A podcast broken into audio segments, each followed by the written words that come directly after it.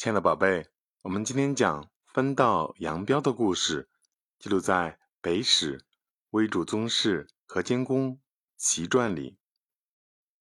南北朝时期呢，北魏有一个名叫袁齐的人，他很有才能，屡建功勋，皇帝非常器重他，封他为河间公。元齐有一个儿子叫袁志，聪明过人，学富五车，是个有才华但很骄傲的年轻人。元文帝也很赏识他，任命他为洛阳令。不久以后，孝文帝采纳了御史中尉李彪的建议，从山西平城搬迁到洛阳建都。这样一来，洛阳令成了京兆尹。在洛阳。元志仗着自己的才能，对朝廷中某些学问不是很高的达官贵人很是轻视。有一次，袁志出外游玩，正巧李彪的马车从对面飞快地驶来。照理，袁志官职比李彪小，应该给李彪让路，但他一向看不起李彪，偏不让路。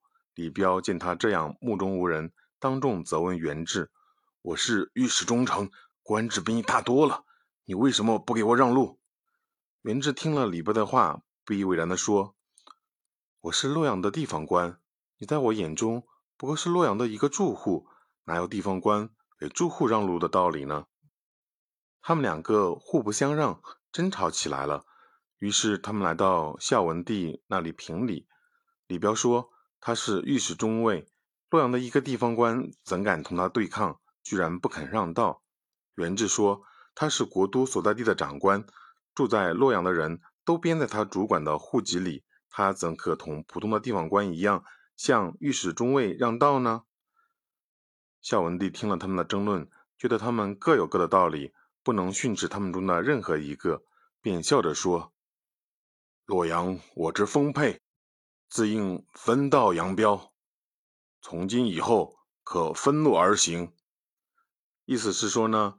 洛阳是我的京城，我听了你们的话，各有各的道理。我认为你们以后可以分道扬镳，各走各的路了。从这个故事，我们明白什么道理呢？